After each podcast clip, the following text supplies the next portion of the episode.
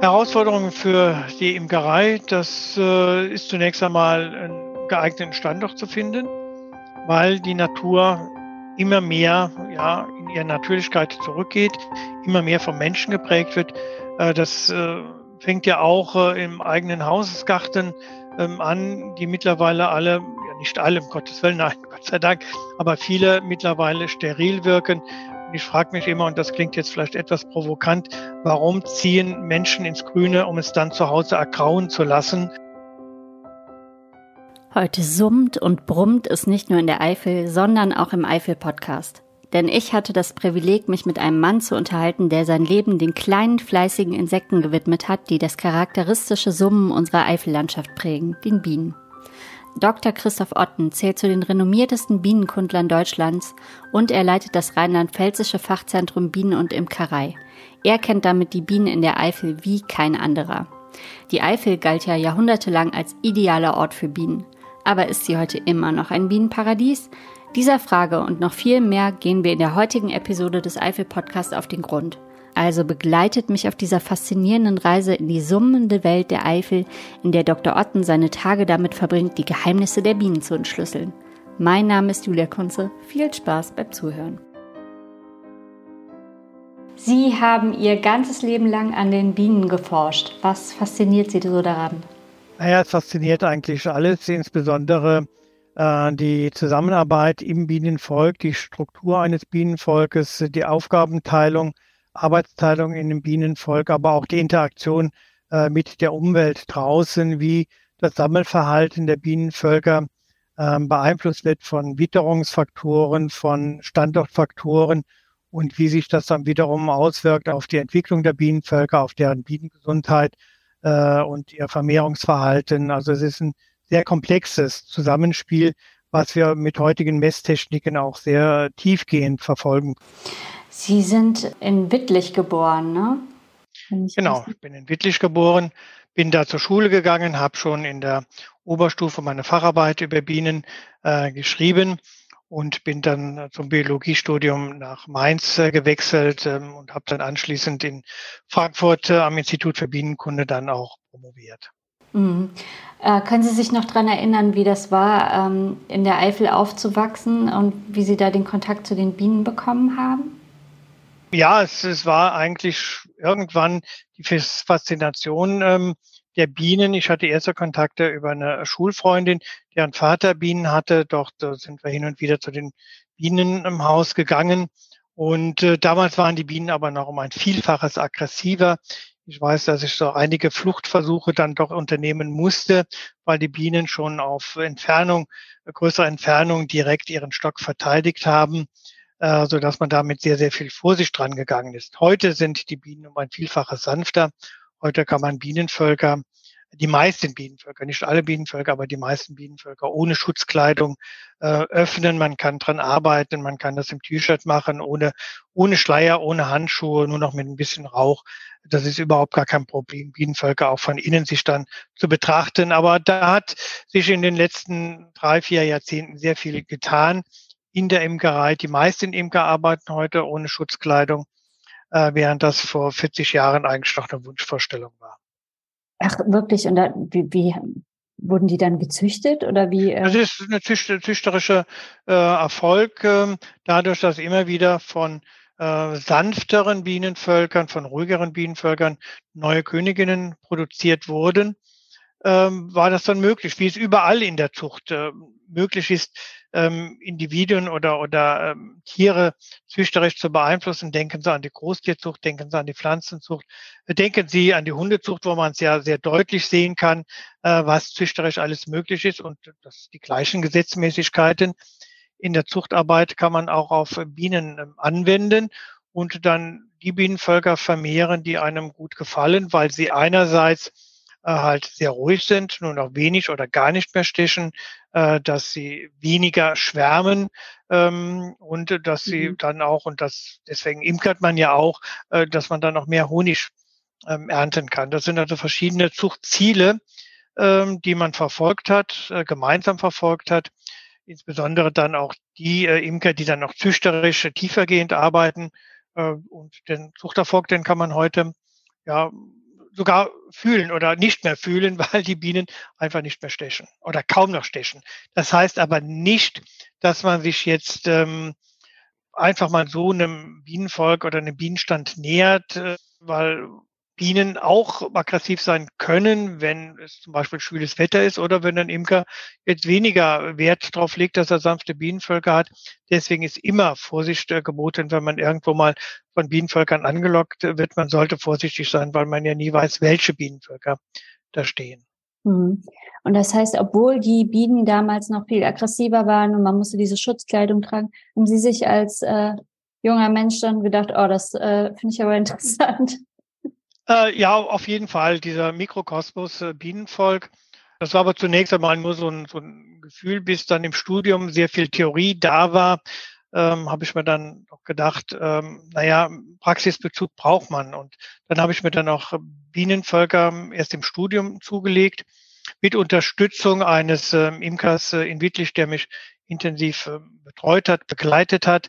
Ich hatte damals meine Bienenvölker noch ähm, in Wittlich stehen oder bei Wittlich stehen. Ja, und dann habe ich so den Einstieg in die Imkerei dann gefunden.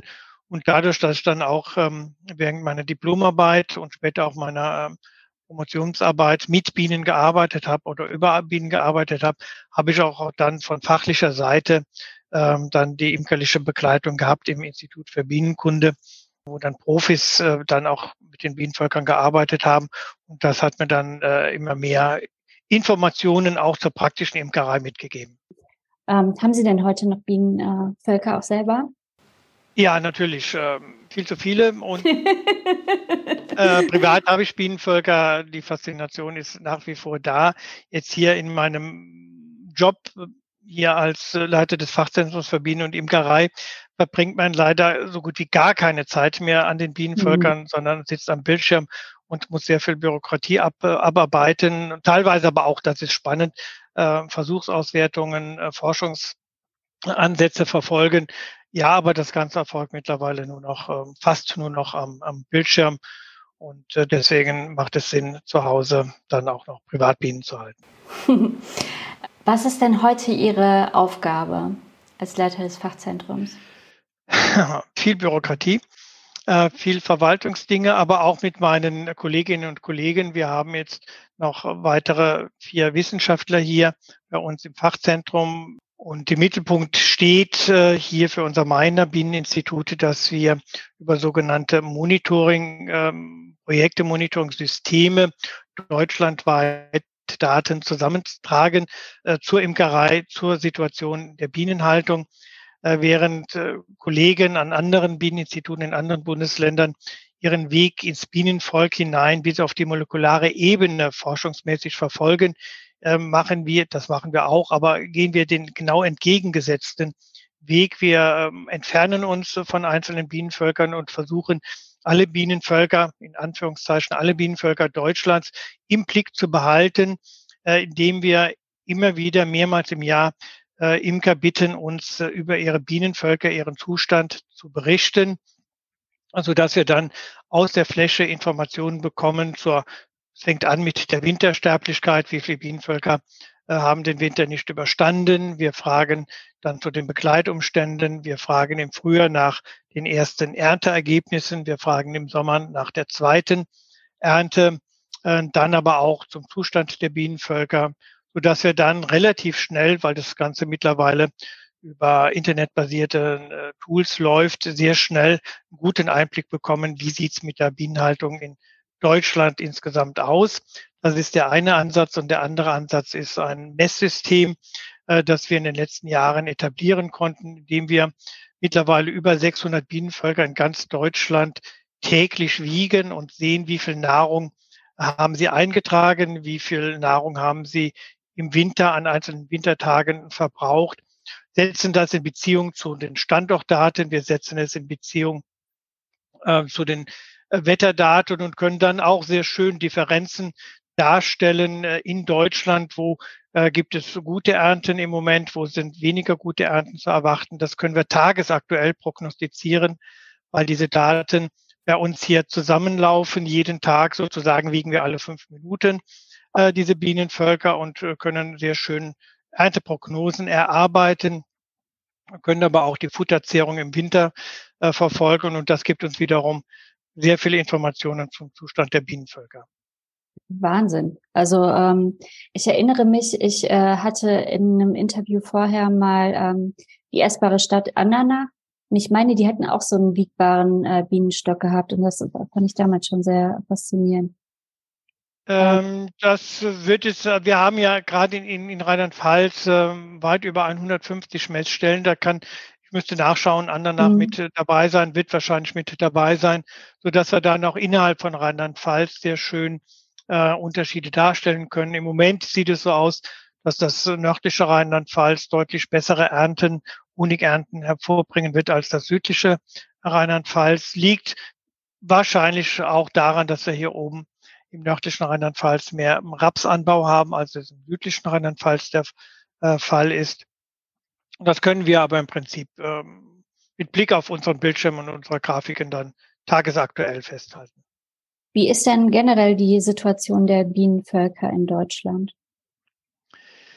Äh, entgegen der allgemeinen Darstellung immer, ähm, dass es den Bienen immer schlechter ging, äh, geht es den Bienen, ich will jetzt nicht sagen gut, aber bei weitem nicht so schlecht, wie es teilweise dargestellt wird. Es ist immer eine Frage des Standortes. Wir haben Standorte, in denen die Bienen nahezu das ganze Jahr über, nein, das ist jetzt etwas verkehrt. Also zumindest in den warm, äh, wärmeren äh, Zeitphasen des Jahres äh, die Bienen fast das ganze Jahr über Nahrung finden. Das wird äh, von Mitte März bis etwa ähm, Anfang Juli wird das äh, überwiegend Nektar sein. Äh, danach versiegen die Nektarquellen. Das ist aber was, äh, was wir schon vor 50 Jahren gesehen haben. Aber was dann noch weiter wichtig bleibt, ist die Pollenversorgung, dass die Bienen bis in den Herbst hinein dann auch Pollen als Proteinnahrung, als Eiweißnahrung dann eintragen können. Äh, wenn das gute Standorte sind, die ja nicht von Monokulturen oder Agrarsteppen geprägt sind, äh, dann können wir dann doch den positiven Auswirkungen auf die Bienenvölker festhalten. Und dort, wo einfach die Natur verarmt, äh, dort ähm, haben dann die Bienenvölker es auch dann schwerer. Und äh, Bienenvölker ist ja das eine. Das andere sind ja auch die vielen Wildbienen. Wir haben über 500 Wildbienenarten in Deutschland, die größtenteils spezialisiert sind, sowohl was ihre Nistmöglichkeiten betrifft, als auch ihre Pflanzen, die sie anfliegen zur Nahrungsversorgung. Aber über die Honigbienen können wir schon einen gewissen Grad an, an Verarmung der Landschaft beziehungsweise noch einer äh, schön strukturierten vielfältigen Landschaft dann unterscheiden. Das heißt, äh, ein guter Standort für Honigbienen wäre eine vielfältige Landschaft.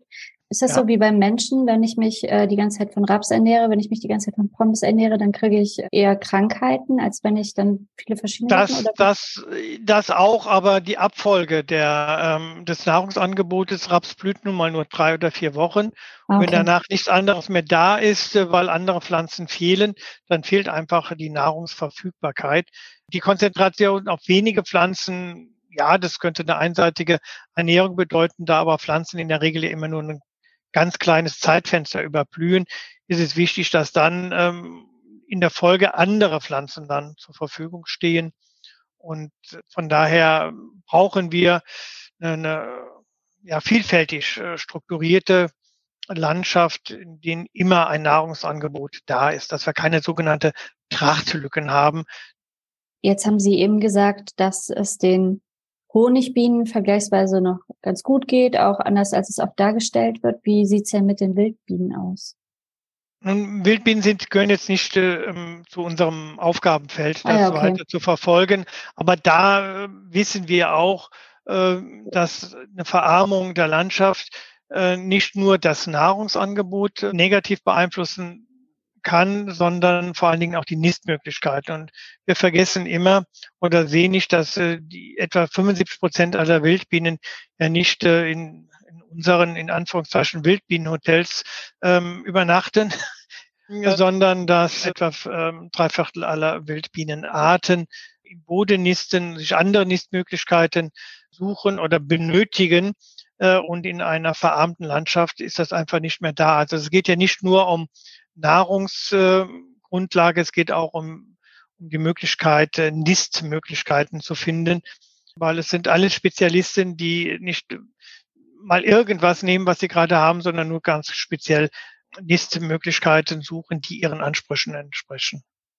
Und den Honigbienen geht es, äh, das will ich ja auf jeden Fall noch ergänzen, geht es auch deswegen ähm, verhältnismäßig gut, weil sie in der Obhut des Menschen sind, weil die Menschen sich drum kümmern, weil die Menschen ihnen Behausung äh, bieten. Früher haben Bienenvölker in hohlen Bäumen äh, genistet, in, in Hohlräumen genistet, in den aufgeräumten Wäldern, wie wir sie heute haben, finden wir das ja auch nicht mehr. Also dass auch hier äh, letztendlich der Mensch dazu beiträgt, dass es so viele Honigbienen gibt. Denn ohne dieses Zutun ging es den Honigbienen auf jeden Fall deutlich schlechter. Hm. Ähm, jetzt haben Sie aber noch ähm, einen Aspekt, dem Sie forschen, das hatte ich gelesen, und zwar zu der Varroa-Milbe, von der man ja auch immer wieder hört. Wie ist denn da die Situation? Oder können Sie vielleicht erstmal kurz erklären, was das ist? Ja, die Varroa-Milbe ist ein Parasit, der Mitte der 70er Jahre des letzten Jahrhunderts eingeschleppt wurde aus Südostasien. Ein Parasit, an dem unsere Honigbiene nicht angepasst ist.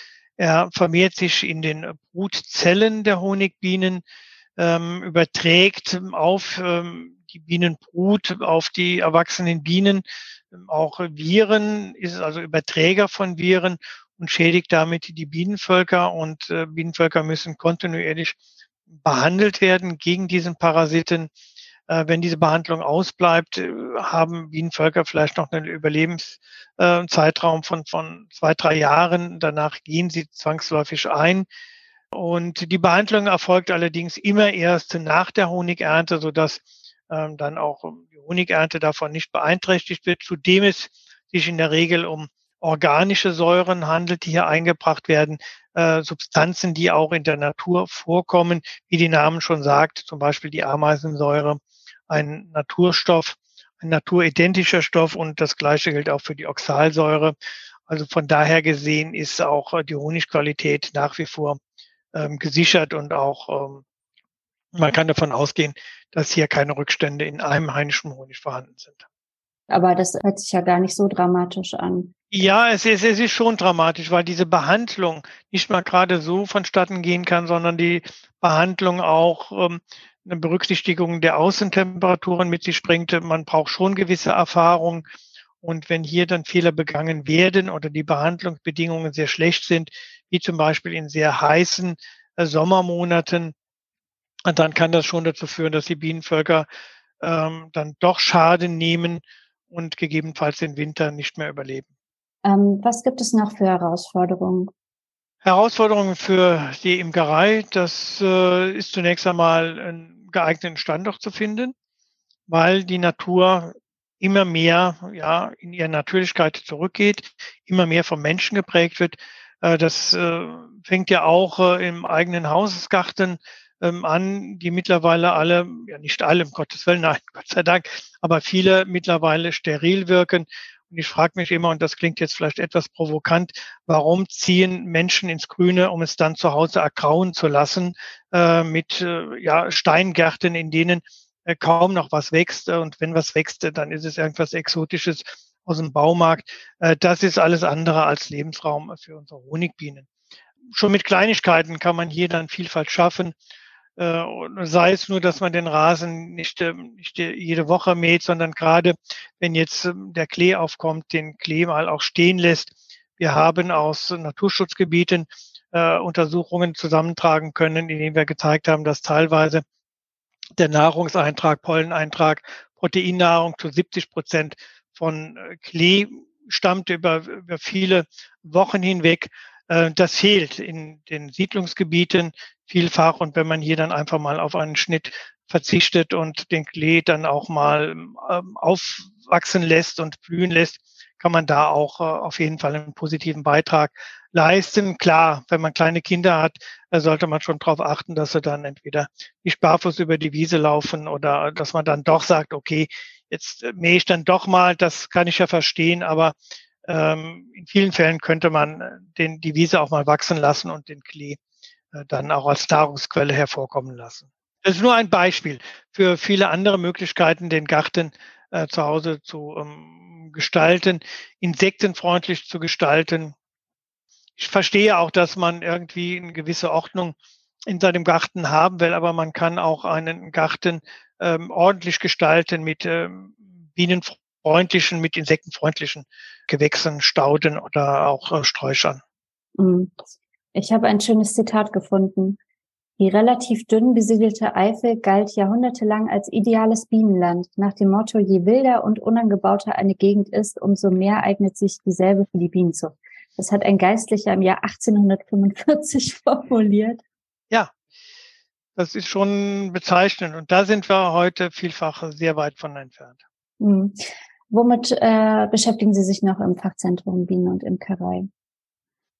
Neben unseren Monitoring-Systemen haben wir auch zwei Speziallabors. Ein Labor für die Honiganalytik, in dem wir die ähm, Qualität des Honigs untersuchen, indem wir Sortenbestimmungen äh, vornehmen, dass wir den Imkern Empfehlungen aussprechen können, wie er seinen Honig bezeichnen kann, ob die einzelnen Qualitätsparameter stimmen, die hohen Ansprüche, die wir an deutschen einheimischen Honig haben, erfüllt werden, was in den allermeisten Fällen der Fall ist. Äh, das zeigen unsere ganzen Labordaten. Das ist ähm, das eine. Äh, das andere ist unser Pathologielabor, in dem wir Bienenkrankheiten untersuchen, in denen wir Virenanalysen durchführen, in denen wir andere Krankheiten untersuchen, in denen wir bakterielle Erkrankungen der Bienenvölker in der Analyse mit drin haben, auch Vorbeugeuntersuchungen für Imker, also für deren Bienenvölker anbieten. Ähm, also ein sehr, sehr weit gefächertes äh, Angebot an Dienstleistungen, das wir den Imkern äh, zur Verfügung stellen, äh, das auch von uns genutzt werden kann, vielfach sogar kostenlos. Im Moment bieten wir den Imkern in Rheinland-Pfalz kostenlose Honiganalysen ähm, an. Wir bieten ihnen kostenlose Vorbeugeuntersuchungen an über entsprechende Projektförderungen. Und interessierte Imker können das auf unserer Internetseite abrufen und sich mit uns dann in Verbindung setzen. Wie ist denn die Qualität des Honigs in der Eifel? Ähm, einheimische Honige sind in der Regel von sehr hoher Qualität. Die Enzymgehalte sind in der Regel sehr hoch. Ähm, der Wassergehalt äh, sollte unter 18 Prozent sein, dann ist er sehr, sehr lange haltbar, wenn er kühl, kühl gelagert wird. Das können wir in der Regel auch immer bestätigen. Also, dass man, äh, wenn man Honig kauft, äh, ja, versuchen sollte, einen Imker in seiner Umgebung ausfindig zu machen und dann ja beim Imker, beim einheimischen Imker den Honig zu kaufen. Ähm, Supermarkthonige sind dann eher von einer Qualität, die nicht äh, oder nicht zu den hohen Ansprüchen entsprechen, die wir an, an einheimische Honige darstellen. Und also die Empfehlung ist, beim heimischen Imker zu kaufen. Wo ist denn da der Unterschied? Also ich habe dieses Buch Die Geschichte der Bienen gelesen. Ist es äh, dann bei den nicht einheimischen Honigen, dass sie die äh, dann zu, von Standort zu Standort äh, bringen? Ist das der Unterschied? Äh, das, der Unterschied ist auch, dass ja einfach die Verarbeitung, die Aufbereitung des Honigs für den Export aus diesen Ländern, sei es aus China, sei es aus Südamerika, aus Kanada, äh, aus vielen anderen Ländern, dass das natürlich im ich würde jetzt fast sagen, im industriellen Maßstab erfolgt, dass hier auch nicht jetzt in einem Glas Honig Honig eines einzelnen Imkers drin ist, sondern mhm. ein einzelnes Glas Honig repräsentiert dann vielleicht, was weiß ich, 100 äh, verschiedene Imker, die dann hier in einer Tonne zusammengemischt werden und nicht diese Vielfalt, diese Sortenvielfalt, wie es bei einheimischen Imkern der Honig ist. Wenn Sie zum Imker gehen, dann wissen Sie, das ist Honig aus dessen Bienenvölkern und mhm. äh, wenn Sie in den Supermarkt gehen, äh, stecken da wahrscheinlich äh, 1000 Bienenvölker als äh, repräsentiert drin, weil das alles in großen äh, Fässern, in großen Chargen zusammengemischt wird. Und wenn Sie mal näher drauf schauen, dann steht ja drauf, äh, Honig aus EU und Nicht-EU-Staaten drauf. Das heißt, der Honig kann sogar noch aus mehreren Ländern stammen. Ja. Also äh, hat natürlich dann eine große Vielfalt der Herkunft, aber nicht im Sinne einer großen Vielfalt, was jetzt bei uns in der Eifel äh, eine hohe Vielfalt an Pflanzen die sich mhm. letztendlich mit ihrem Nektar in dem Glas äh, wiederfinden, sondern das ist dann eher eine Vielfalt der Imkereien, die sie da repräsentiert drin haben. Und entsprechend sind dann in der Regel auch die Laborwerte niedriger, weil einfach in diesen Verarbeitungsschritten diese ähm, Werte einfach ähm, reduziert werden. Mhm. Jetzt forschen Sie über die Menge der Bienen, wie viel Honig, welche Krankheiten es gibt, die Qualität des Honigs. Was können Sie denn so insgesamt sagen? Über welchen Zeitraum äh, haben Sie denn da Einblick, äh, wie so die Entwicklungen der letzten äh, Jahre sind? Das ist ein, ein Kommen und Gehen. Das sind wie in der Natur immer wieder Wellenbewegungen. Äh, einerseits was Wintersterblichkeit der Bienenvölker betrifft, da haben wir sehr lange schon Erhebungen durchgeführt. Da wissen wir, es ist ein, es gibt Jahre, in denen wir erhöhte Wintersterblichkeiten haben. Wir haben Jahre, in denen die Sterblichkeit geringer ist. Es ist nicht so, wie es oft auch immer wieder dargestellt wird, dass es den Bienen immer schlechter geht und äh, jeden Winter viel mehr Bienenvölker sterben. Nein, es ist ein, ein Kommen und Gehen. Und gerade im letzten Winter war die Überwinterung sehr gut gewesen. Während es ein Jahr zuvor doppelt so hohe Verluste gab, äh, war es jetzt äh, im ausgehenden Winter, jetzt im Frühjahr, ein sehr, sehr schönes Bild, dass nur unter zehn Prozent aller Bienenvölker in Rheinland-Pfalz ähm, auf der Strecke geblieben sind. Was aber auch irgendwo ein bisschen natürlich ist, wenn man überlegt, wie viele Individuen, wie viele Tiere im Winter draußen irgendwo in der Natur äh, auch im Winter sterben, ist das auch ein äh, bisschen natürlich diese Sterblichkeit im Winter, aber sie wird beeinflusst. Ähm, andererseits, das wissen wir von unseren Untersuchungen von der Entwicklung der Varroa-Milbe. Das hängt wiederum davon ab, wann im Frühjahr äh, ja die ersten Pflanzen Nektar angeboten haben vom Witterungsverlauf her. Äh, je früher das ist, umso schneller kann sich dann auch um Varroa in den Bienenvölkern vermehren. Andererseits wissen wir, wenn es im, im Sommer sehr gute Ernteergebnisse kam, das heißt im Sommer die Bienen draußen viel sammeln konnten, sich damit auch verjüngt haben. Also wenn Bienen sehr aktiv sind, viel Nahrung eingetragen wird, werden sie wieder in ihrer Brutaktivität umfangreicher und ähm, das Bienenvolk verjüngt sich auch und kann dann auch mit einer größeren Vitalität und Widerstandskraft in den Winter hineingehen. Äh, das deutet auch darauf hin, dass dort, wo Bienenvölker viel Pollen auch im Sommer eintragen können, weil auch die Vielfalt da ist, dass Bienenvölker dann auch vitaler in den Winter gehen können, sodass auch hier Standortfaktoren neben den Witterungsfaktoren eine große Rolle spielen. Also äh, da haben wir eine große Wechsel drin, wie wir das in der Natur überall dann haben. Aber wir können heute sagen, es, es wird nicht schlimmer mit den Bienen, aber nur deswegen auch, weil der Mensch sich um die Bienen ähm, kümmert.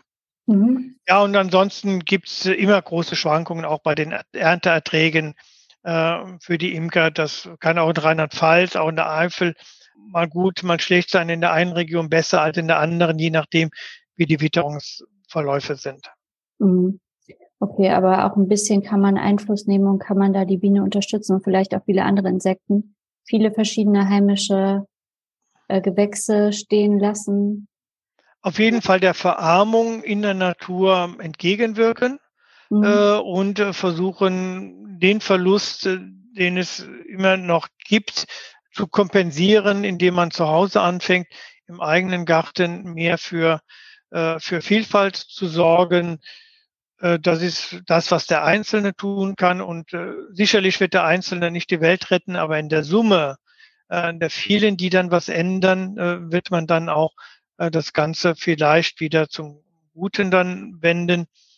Und äh, wir hoffen, dass dann auch um, eher im überregionalen Sinne ähm, dann auch die Politik sich ändern wird, was die Agrarförderung betrifft, äh, dass dann hier auch wieder eine naturnähere Wirtschaftsweise dann auch da ist. Wir wissen, Landwirte sind äh, natürlich jetzt äh, keine reinen Wohltäter für die Natur, sondern sie müssen auch äh, von was leben, sind ihren wirtschaftlichen Zwängen unterworfen.